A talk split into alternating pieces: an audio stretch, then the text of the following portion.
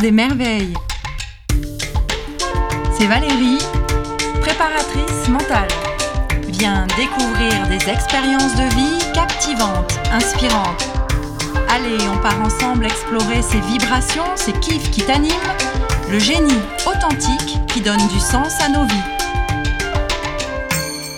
C'est ton podcast qui révèle les talents. Bonjour Laurent. Bonjour Valérie. Laurent, nous nous connaissons, c'était en 2007 je crois. Alors oui, ça commence à remonter un petit peu et si mes souvenirs sont bons, c'était à l'époque euh, où tu passais ton brevet d'état premier degré en taekwondo, euh, discipline euh, dans laquelle j'étais formateur à l'époque et notamment en charge de la formation des éducateurs sportifs et du département formation de la fédération. Exactement. Et ça a été le, début de ma carrière professionnelle. C'est vrai que tu m'avais inspiré de par ta pédagogie et puis l'impulsion que tu donnais aux, aux stagiaires. Donc merci Laurent, j'avais Peut-être pas eu l'occasion de te remercier, mais merci beaucoup. Merci, merci à toi de ce partage. Euh, on, va pouvoir parler de ça, mais je pense que j'ai eu de la chance à la Fédération française de Taekwondo de pouvoir partager ma propre passion. Je pense que c'était un cadeau de pouvoir faire ça euh, comme activité professionnelle, de partager avec euh, plein, plein de gens et tu vois, des personnes comme toi aujourd'hui qui, dans leur parcours à un moment, ont, croisé nos chemins. Donc, je pense que tu fais pareil aujourd'hui et bravo pour ça. Alors, Laurent, aujourd'hui, bah, qu'est-ce que tu fais? Est-ce que tu es encore formateur de formateurs et puis tu étais, tu étais cadre avec des missions d'État à la Fédé? Alors, j'ai envie de répondre oui et non. Euh, non, je ne travaille plus à la Fédération française de taekwondo. Euh, j'ai quitté ce, cette discipline il y a quelques années, même si je suis toujours euh, forcément toujours connecté avec le, monde du sport. oui, en tout cas, j'essaye de continuer à partager de l'inspiration, à partager de l'optimisme, à partager un, peu de cette force créatrice à partir d'optimisme pour euh, permettre à, des personnes tout autour de nous de réussir leur propre parcours d'épanouissement. À l'époque, c'est vrai que niveau pédagogie, tu étais vraiment un expert et c'est ce que tu essayais de nous transmettre. Alors, est-ce que ça se retrouve dans ton activité actuelle et qu'est-ce que tu fais? Je ne sais pas si j'étais un expert en pédagogie. Euh, merci en tout cas de, ce retour. Mais j'ai eu beaucoup de chance moi dans ma vie puisque je fais, partie de ces gamins qui n'ont jamais trouvé leur place dans le cadre scolaire jamais trouvé leur place à l'école. Et ce que j'ai réussi à trouver dans le sport, avant tout, c'est euh, de la confiance, euh, c'est de l'estime de moi, déjà, avant, c'est de changer le regard des autres sur moi. Et ça a été un immense moteur euh, quand j'ai commencé à rentrer notamment dans la vie active. C'est-à-dire que quand on a commencé à me payer pour faire ce que j'aimais le plus dans la vie, pour exercer ma passion, ben, j'avais le, sentiment que c'était le plus beau cadeau qu'on pouvait faire. Et quand on a un cadeau comme ça, ben, on n'a qu'une envie, c'est de le partager et ce que je faisais à cette époque-là, quand on se croisait, c'est que je, bah, disais euh, aux, stagiaires, aux différents élèves qui étaient autour de nous dans ces formations-là notamment, bah, si vous avez une passion, si c'est quelque chose qui vous importe très fort, bah, regardez, euh, vous pouvez en vivre. Euh, et, voilà, je pense que c'était à peu près l'essence de ce que j'essayais de transmettre en tout cas. Et comment est-ce qu'aujourd'hui tu, continues alors, peut-être sous une autre forme, à, transmettre ces vibrations d'optimisme? Quand j'ai quitté la, Fédération française de taekwondo, ou en tout cas en, parallèle, j'avais créé une petite association à Marseille qui s'appelait à l'époque Synergie Sport Sud. Synergie Sport Sud, c'est une petite association qui utilisait le sport non pas comme une finalité pour des, des jeunes en compétition, des moins jeunes d'ailleurs, mais qui était euh, le fait de se dire le sport, c'est un super prétexte. C'est un super prétexte pour se rencontrer, c'est un super prétexte pour découvrir ses talents, c'est un super prétexte pour se, pour se construire. C'est un super prétexte pour avancer. Et on s'est dit, bah, à Marseille particulièrement, dans nos quartiers, on a des tas de jeunes qui euh, ont oublié qu'ils avaient eux-mêmes des talents, des tas de jeunes qui ont une singularité extraordinaire et qu'on met pas souvent, euh, souvent en avant. Et on voulait juste faire ça, utiliser le sport comme ce que essayé euh, de vous faire partager dans les formations, et on faisait ça. Et il se trouve que cette petite association qui à l'époque euh, s'appelle Synergie Sport Sud a reçu un certain nombre de sollicitations. Je crois qu'on a eu deux trois projets et qu'on s'est pas trop mal débrouillé euh, dans, leur exécution. Et aujourd'hui, Synergie Sport Sud, cette petite association, compte un peu plus de 650 collaborateurs. Plus récemment, on a créé un projet qui a fait un peu parler de lui à Marseille, qui est le projet de l'épopée, on a racheté euh, les locaux historiques de la société Ricard. Paul Ricard à Marseille, vous imaginez. Hein. alors euh, oui, c'est le soleil, c'est l'apéro, mais c'est pas que ça. C'est aussi euh, une réussite entrepreneuriale incroyable, une réussite avec des valeurs, avec des valeurs d'humanisme, avec des valeurs de solidarité, avec des valeurs d'innovation. Et, on, est là aujourd'hui dans l'épopée, dans le siège de, Paul Ricard. Et on ouvre ce, siège, on ouvre ces, lieux, ces locaux à tous les habitants du territoire et à tous ceux qui portent en eux bah, cette fibre, cette énergie de l'optimisme et qui euh, interviennent sur des thématiques soit d'éducation, soit d'inclusion. L'inclusion, c'est comment est-ce qu'on oriente professionnellement euh, les, personnes qu'on reçoit ici, jeunes encore une fois ou moins jeunes, pour euh, aller et aligner leur passion, qui ils sont vraiment, avec leur activité rémunératrice. Comment ça s'articule alors euh, cette, cette épopée euh, en termes de, locaux, en termes de liens entre, tous ces, habitants? Est-ce que c'est un village, euh, un peu hors du temps?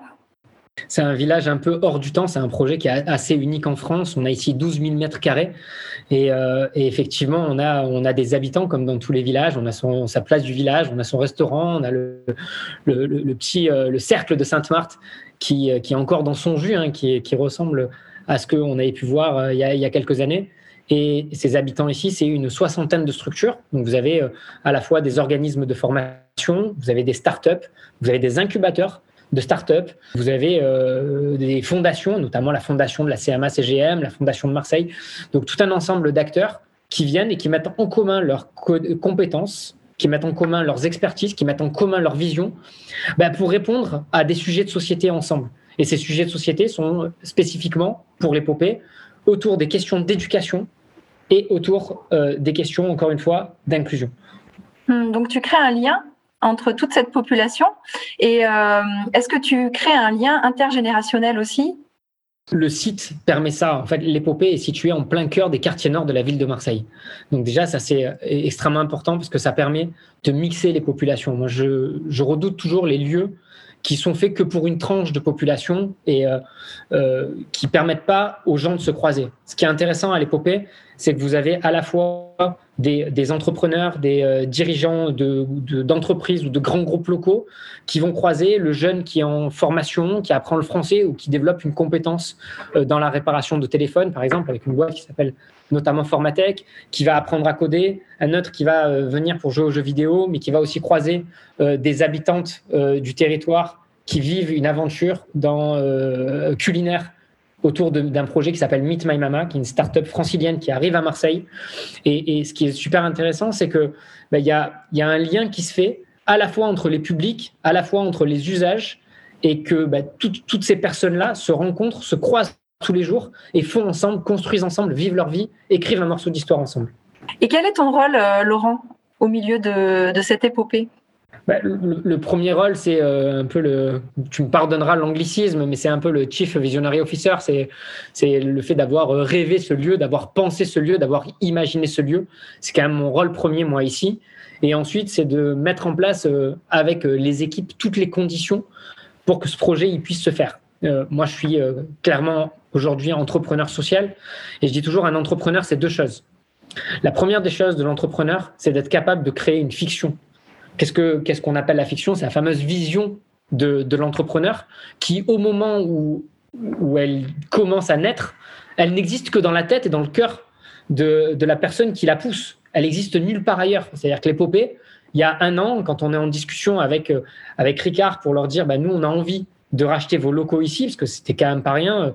On parle des locaux historiques, du siège historique. On parle de 12 000 mètres carrés euh, pour environ 13 millions d'euros sur euh, le, volume financier que ça représente. Bah, c'est sympa de dire, bah, moi, je vais acheter et je vais créer un village de l'innovation éducative. Mais ça, pour l'instant, c'est que la vision.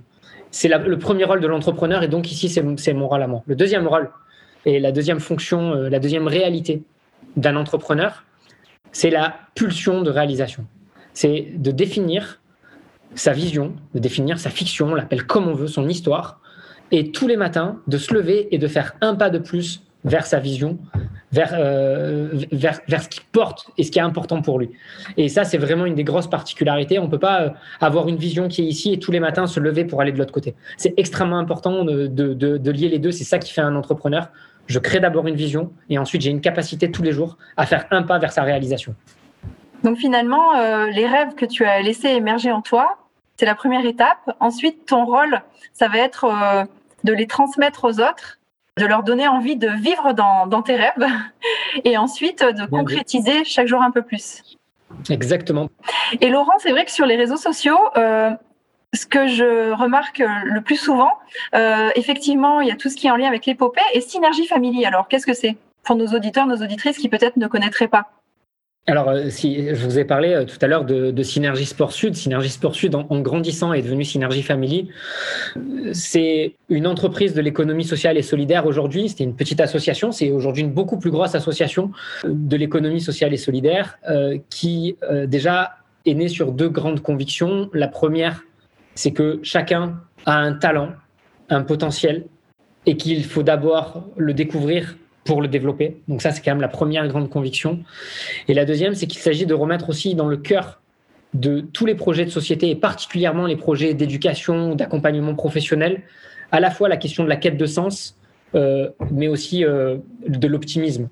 Sans cette énergie-là de, de l'optimisme, finalement, on se rend compte qu'il manque toujours quelque chose dans la réalisation de ces objectifs. Donc, euh, Synergie Family, c'est déjà cette conviction-là, c'est ces convictions-là. Effectivement, on a trois grands métiers aujourd'hui. Un premier métier euh, qui, euh, qui, tourne autour de la question de l'innovation éducative.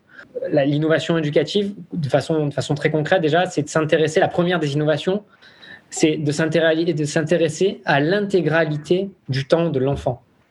Et quand on prend le prisme sous cette taxe-là, on se rend compte que les temps euh, où on est euh, assis à l'école, ben, c'est des temps de l'éducation, évidemment, mais que tous les autres temps périphériques, et on en sait quelque chose, euh, nous, Valérie, avec le sport et, le sport qui nous a réunis, c'est-à-dire le taekwondo, ben, c'est autant de temps qui peut permettre à révéler ses talents, à gagner de la confiance en soi, de gagner de l'estime de soi, et donc à développer des compétences, des compétences cognitives, des, des, des soft skills, des compétences scolaires. Et encore une fois, hein, moi je te disais tout à l'heure, je fais vraiment partie des enfants qui n'ont pas réussi à trouver leur place dans le champ scolaire. Par contre, ben, j'ai réussi quelque part à sortir de, la difficulté, du manque de confiance euh, dans laquelle j'étais grâce à ces temps-là. Et donc, nous, on focus sur ces temps-là. Et donc, on a 300, 350 euh, animateurs avec des marchés publics. On répond beaucoup à de la commande publique de collectivités territoriales, notamment, ou des programmes de l'État euh, qui nous permettent de, proposer nos activités en dehors des champs scolaires à un ensemble de collectivités territoriales on porte à ce sujet un dispositif euh, dont, le nom va probablement te parler, qui s'appelle les héros discrets de l'éducation. Hmm. Pourquoi les héros discrets de l'éducation? Parce que les héros communs de l'éducation, on les connaît. C'est les instituteurs, c'est les professeurs, c'est les parents, c'est les familles. Par contre, on a tout un ensemble de personnes qui sont aujourd'hui sous le radar des politiques publiques d'éducation et qui pour autant passent tous les jours beaucoup de temps avec nos enfants. On a euh, entre les 1000 premiers jours les auxiliaires puricultrices, toutes les personnes qui travaillent auprès de la petite enfance. Et après, on a euh, les animateurs, les animateurs périscolaires, extrascolaires, qui sont avec nos enfants euh, pendant les temps où les enfants sont pas à l'école, pendant les temps de vacances scolaires. Quand vous mettez tous ces temps-là bout à bout, les nounous le soir, les ATSM, ceux qui passent du temps avec nos enfants entre midi et deux, et vous voyez que tous ces acteurs-là passent beaucoup de temps avec nos enfants aujourd'hui. Et ce temps-là est souvent considéré comme un temps de garde ou comme un temps euh, éventuellement de loisirs. Jamais comme un temps de développement euh, euh, personnel, de développement cognitif, etc. Et nous, on fait ça, on utilise ces temps-là comme un véritable temps de développement personnel, de révélation des talents et de la singularité. Ça, c'est mmh. vraiment le premier métier de Synergie Family. Le deuxième métier de Synergie Family, c'est ce qu'on appelle l'innovation inclusive. On aurait pu continuer à appeler ça de l'innovation éducative pour les adultes, puisque quelque part, déjà, on ne peut pas construire et accompagner quelqu'un vers son développement personnel ou professionnel sans euh, développer un moment en lui euh, de la confiance en lui, de l'estime, de développer, de l'aider à développer peut-être des soft skills, euh, les compétences du, du 21e siècle dont on, a, entend parler, la créativité, l'imaginaire, la collaboration, ces compétences-là qui sont essentielles. Et donc, même quand on est dans une démarche d'inclusivité, c'est-à-dire et d'inclusivité professionnelle, c'est-à-dire la capacité à prendre une personne quel que soit son niveau de départ, quel que soit son lieu d'habitation, quels que soient ses problèmes, quel que soit son environnement, quelle que soit cette personne-là, ben vous allez mettre en place pour lui les conditions de révélation de sa singularité, de son talent, pour lui permettre de vivre de, qui il est en fait d'une certaine façon et de créer un projet professionnel qui lui correspond. Je pense Valérie, euh, je te suis aussi et j'ai l'impression, euh, en tout cas, mais je pense que tu me confirmeras ça, que tu as cette chance-là, que tu fais partie des gens qui, euh, ah, je t'entendais parler déjà de, toute cette dimension d'inspiration, de coaching, de, de, préparation mentale pour, pour des athlètes et, ça te passionnait et tu as réussi à créer des modèles économiques qui te permettent de vivre ça. Ben, c'est ça qu'on essaie de faire, c'est-à-dire qu'on essaie à permettre à chacun de vivre de euh, ce qu'il aime le plus et de son talent. Hmm. Et notre troisième métier, troisième grand métier, c'est effectivement la gestion de tiers-lieux. Et ici, euh, l'épopée, c'est un tiers-lieu. Qu'est-ce que c'est qu'un tiers-lieu Peut-être pour, pour tes auditeurs, c'est un, un lieu physique déjà, c'est, euh, qui, qui, qui, a une empreinte, un foncier, dans lequel ben, déjà on a une mixité des usages, on a une mixité des publics, il y a plein de publics différents qui viennent. On a une mixité des modèles économiques. On n'a pas un seul modèle économique, on a différents types de modèles économiques et on crée de la vie en alliant tous ces, euh, modèles-là ensemble. Voilà globalement, euh, en quelques mots et rapidement, Synergie Family. Hmm, il y a plusieurs euh, points qui me viennent en tête. C'est, tu parlais de, de prétexte et c'est vrai que moi aussi dans la préparation mentale, je trouvais que le, le, sport finalement est un outil, est un prétexte de développement personnel. Les temps périscolaires, on peut aussi se dire que c'est un moment où on va réellement œuvrer, développer, exprimer notre créativité. On peut avoir euh, l'idée de certaines choses durant le temps scolaire et puis en dehors, c'est là on va pouvoir euh, avoir cette liberté de, créativité. Et euh, la question que j'ai envie de poser à nos auditeurs, nos auditrices, c'est et vous alors dans votre jeunesse, dans votre parcours, qui vous a inspiré? Est-ce que c'était des personnes du temps scolaire, du temps périscolaire? Donc je pense que c'est un moment qui, peut être important de réflexion pour se demander, pour se poser cette question. Voilà, moi je sais que j'ai eu plusieurs personnes euh, qui m'ont inspiré. Et toi, Laurent, est-ce qu'il y a des personnes qui t'ont inspiré dans, dans, ce, parcours? Plein, euh, et tous les jours, encore aujourd'hui. Au, début de mon parcours, moi j'étais plutôt un, gamin qui était assez complexé, qui manquait, manquait de confiance. Donc les premières personnes qui m'ont inspiré, c'était les personnes qui autour de moi euh, avait cette facilité d'expression, qui, euh, qui avait confiance, que je voyais avoir confiance en elle. Et ça, autour de, moi, j'avais des amis euh, qui, euh, bah, qui avaient ces qualités-là, qui avaient ces facilités sociales. Et bah, je me suis inspiré d'eux au démarrage, essayé toujours de les coller, d'être un peu une éponge. Je pense qu'une de mes particularités, c'est que si j'apprenais pas trop sur les bancs de l'école, par contre, tout ce qui se passait à l'extérieur, j'étais quand même je dirais peut-être une machine à prendre de l'information, à essayer de m'inspirer et de voir tout autour de moi les gens qui avaient euh, des qualités, des compétences euh, qui m'intéressaient pour euh, essayer de me les appliquer à moi-même. Donc ça, ça a été très très largement le cas. Ensuite, un peu la même chose quand j'arrive dans le monde du, sport et du taekwondo, ben, j'ai eu la chance de fréquenter des sportifs, des athlètes de, des athlètes de haut niveau, et c'était toujours extrêmement intéressant. Ça permet de construire un peu son parcours, et ça tout au long de la vie. Et, par la suite, Évidemment, tous les jours, il y a encore des gens, que ce soit dans, mes collaborateurs, dans les gens avec lesquels je travaille aujourd'hui, dans les, différents euh, partenaires entrepreneuriels qui sont autour de nous. J'ai la chance de rencontrer beaucoup, beaucoup de gens. Et, euh, j'essaye chez chaque personne de, retirer euh, un apprentissage, quelque chose. Et par contre, je lis beaucoup aussi. Et je très passionné, moi, par exemple, par euh, toutes les grandes histoires entrepreneuriales. Je parlais de Paul Ricard ici, mais euh, des, parcours comme ceux, comme ceux de, Steve Jobs euh, dans l'entrepreneuriat, c'est des choses qui nous ont inspirés forcément. Mais à côté de ça, aussi les, grands hommes ou les grandes femmes de, ce monde, une Simone Veil, par exemple, avec, avec son combat, sa lutte euh, euh, contre, euh, enfin pour l'avortement notamment, Badinter sur la question de la peine de mort, enfin voilà des, personnes qui avaient une conviction très très forte au fond d'eux et qui se sont battues tout au long de leur vie pour faire vivre cette conviction, cette vision. C'est des choses qui m'inspirent encore aujourd'hui beaucoup. Ce que je trouve intéressant, c'est ta façon d'aborder l'apprentissage, un apprentissage qui va être ciblé sur ce que tu as envie d'apprendre à un moment et de la façon dont tu le souhaites. Ça peut être euh, en lisant un livre, en discutant avec quelqu'un, peut-être en écoutant un podcast. Et euh, ça, c'est une, liberté d'apprentissage peut-être qui manque euh, chez nos jeunes. Oui, je pense que c'est avant tout de la, de, la, véritable curiosité. Et faire naître cette, cette curiosité, faire naître ce, ce, désir d'apprendre, c'est quelque chose qui, est, qui me semble essentiel et, et qu'on doit faire naître le plus tôt possible dans, dans, le cœur de nos enfants. Et après, moi, il y a une phrase d'un pédagogue du XXe siècle qui s'appelle Caleb Gattegno, qui s'appelait Caleb Gattegno, que j'aime beaucoup, c'est vivre, c'est transformer son temps en expérience. Hmm. Et moi, je crois que la vie et l'apprentissage, l'éducation, c'est ça. C'est transformer son temps en expérience, c'est transformer son temps en rencontre. Et surtout après, c'est de savoir qu'est-ce que je fais de cet apprentissage. Parce qu'il y a plein de gens, en fait, qui, qui se nourrissent de beaucoup, beaucoup, beaucoup de savoir et qui ont besoin de se nourrir de ce savoir, mais qui finalement ne l'utilisent pas concrètement dans leur vie de tous les jours.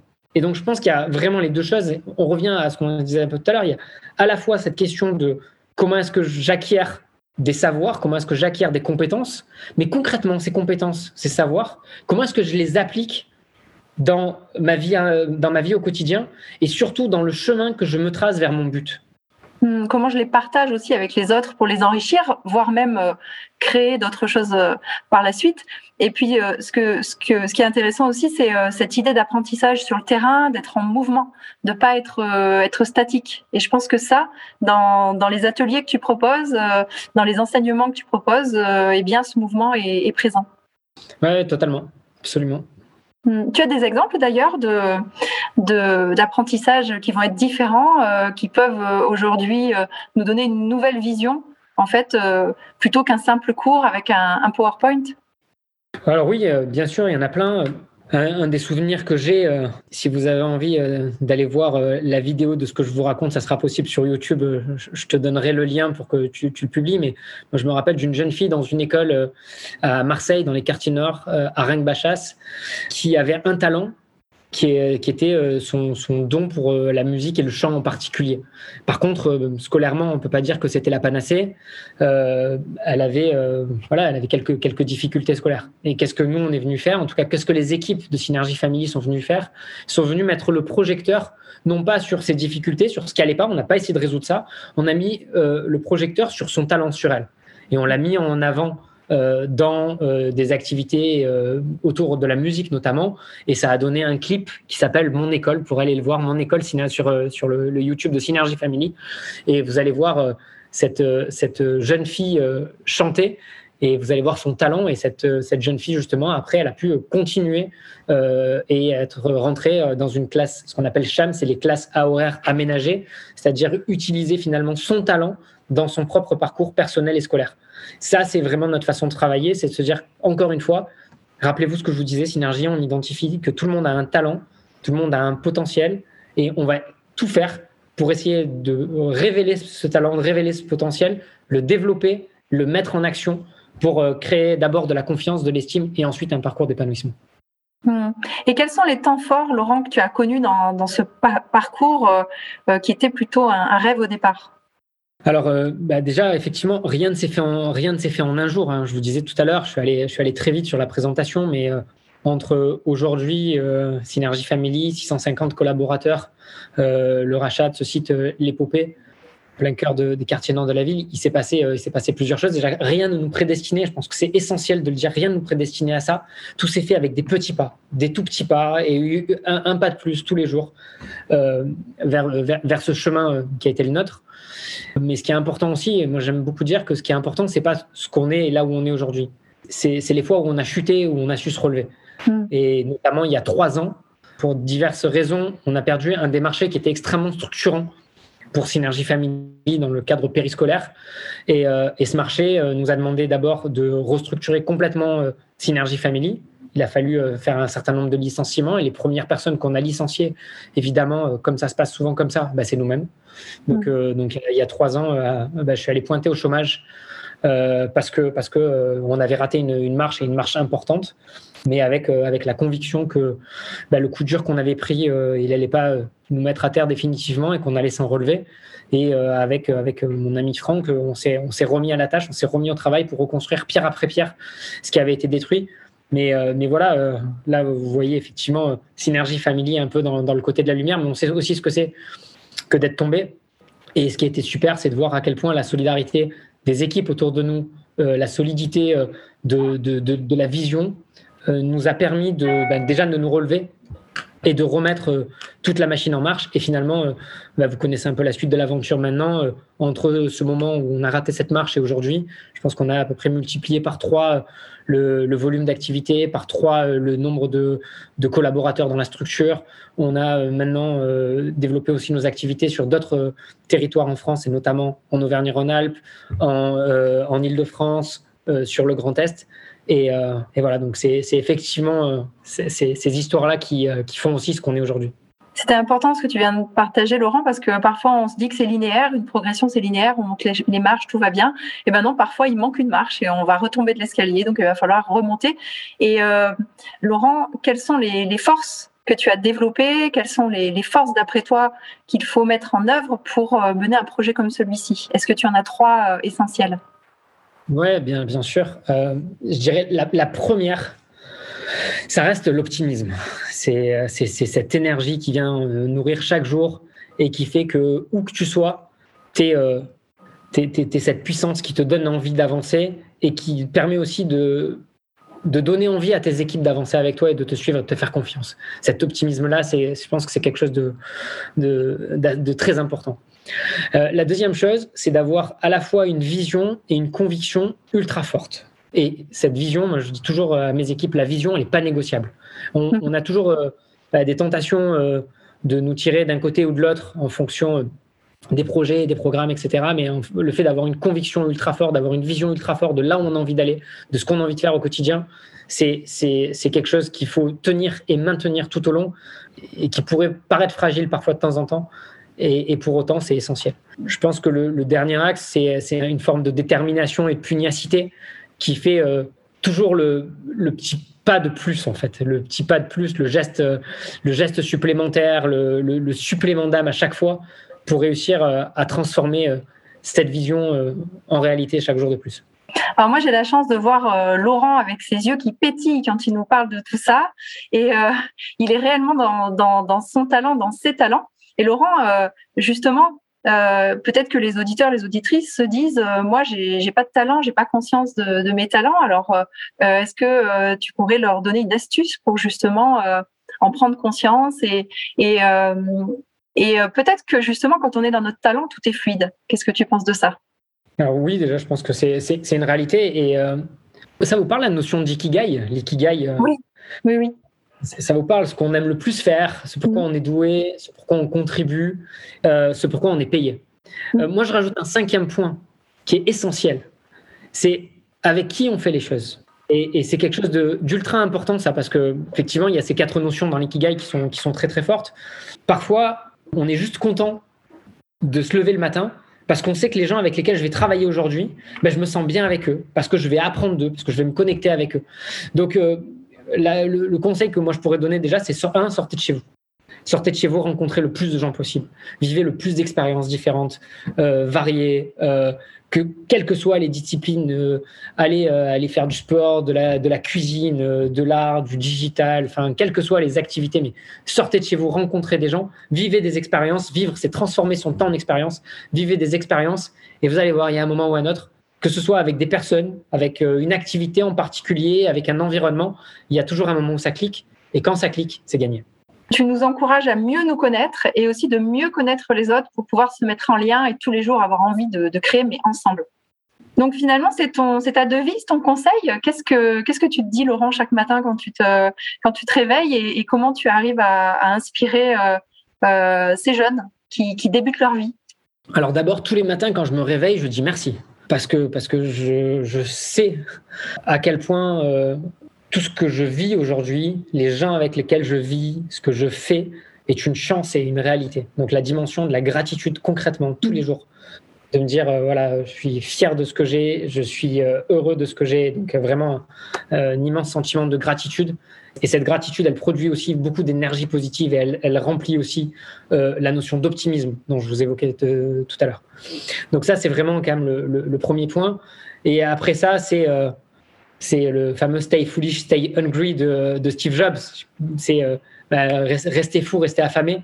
Moi, je suis aussi très content d'avoir tous les jours, euh, d'être super fier de ce qu'on fait aujourd'hui, des gens avec lesquels je le fais, mais d'être super fier aussi de me dire toujours que j'ai envie de faire le pas d'après parce que bah, parce que c'est il euh, n'y a pas de destination, c'est le chemin qui est intéressant, c'est le chemin qui est riche. Et tant qu'il y a cette folie et cette cette, fin là, bah, ça ça permet d'avancer, d'aller beaucoup plus loin ensemble tu as plein d'activités différentes. On peut dire que tu es euh, multipotentiel.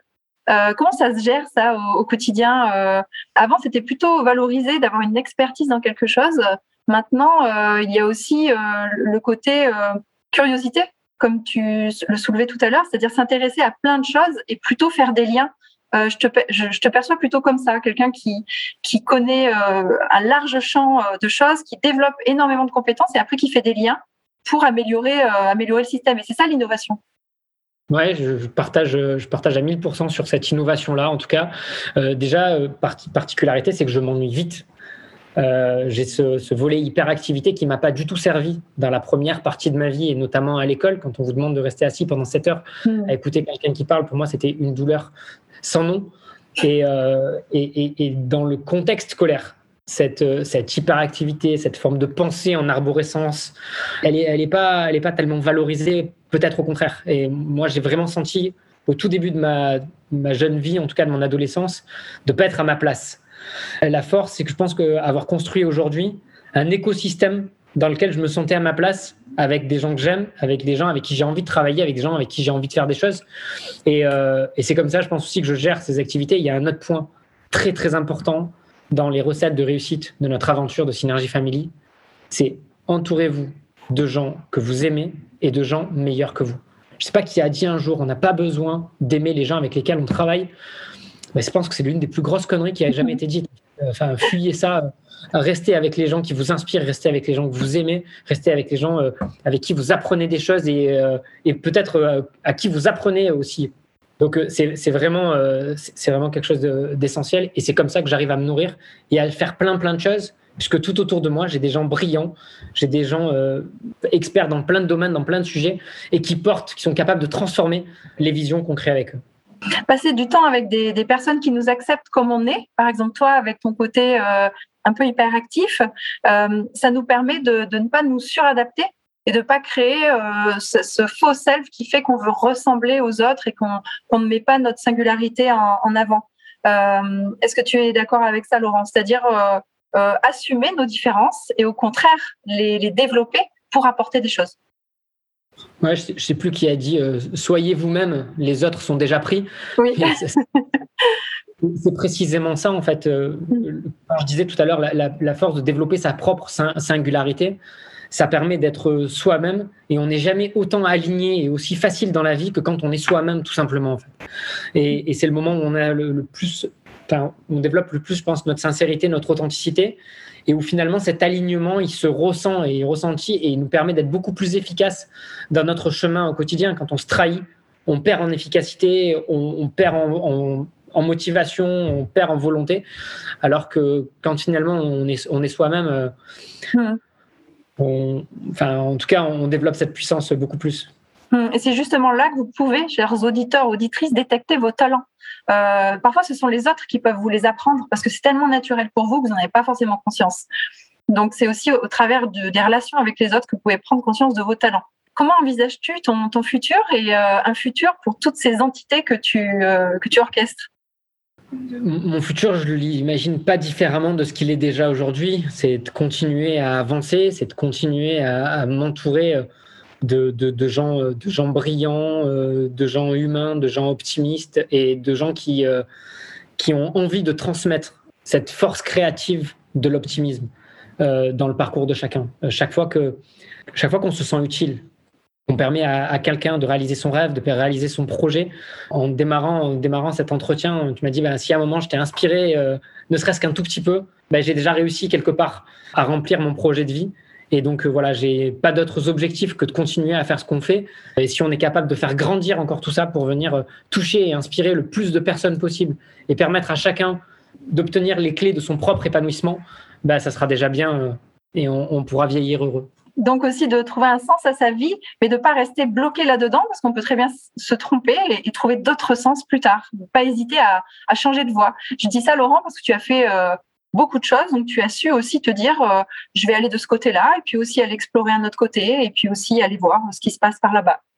Ouais, ouais, tout à fait. Il y a, il y a, ce volet-là. En fait, on n'est jamais enfermé dans ce qu'on fait aujourd'hui. C'est pas, c'est jamais le sujet. Le sujet, c'est euh, c'est voilà, c'est cette question de l'alignement interne dans ce que je fais, ce que j'ai envie de faire, et par contre de pas avoir peur de des conséquences externes de, ces choix. Je crois qu'il y, a un vrai sujet comme ça. Je vois beaucoup de gens avoir peur, avoir peur du lendemain, avoir peur de la société, avoir peur de ce qui se passe autour d'eux, alors que euh, que finalement on se rend compte que quand on est aligné entre ce qu'on aime faire, pourquoi euh, on est vraiment doué et, et, et avec cette force de l'énergie, de la motivation, on va peut-être tomber une fois ou deux, mais au bout du compte, on a toujours raison.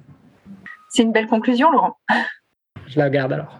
Pour terminer, aurais-tu quelqu'un à me recommander Une prochaine merveille à recevoir dans ce podcast? Bah, si on devait continuer dans le taekwondo, je te recommanderais euh, volontiers mon, ami euh, Mehdi Ben Safi, euh, qui, qui, est entré, qui, que, je pense que tu avais rencontré à l'époque, à la fédération de taekwondo il y, a, il y a un certain nombre d'années, et qui avait un rêve, c'était un jour d'être coach, d'être un grand coach, et qui a fini par être coach olympique mais sinon, et dans un autre, contexte, un certain Laurent Laïc, euh, qui, euh, gère euh, un groupe qui s'appelle la VARAP, qui est un groupe exemplaire en matière d'économie sociale et solidaire, une structure d'insertion qui permet d'accompagner de, des, milliers, de personnes sur l'ensemble du territoire national, et ça depuis de, nombreuses années maintenant, et qui est un garçon que j'apprécie beaucoup et qui est très inspirant. Eh bien, merci Laurent, à bientôt. À bientôt. Son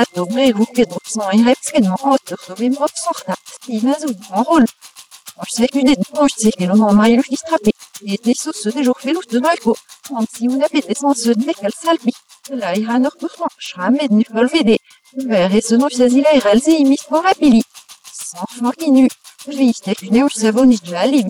et le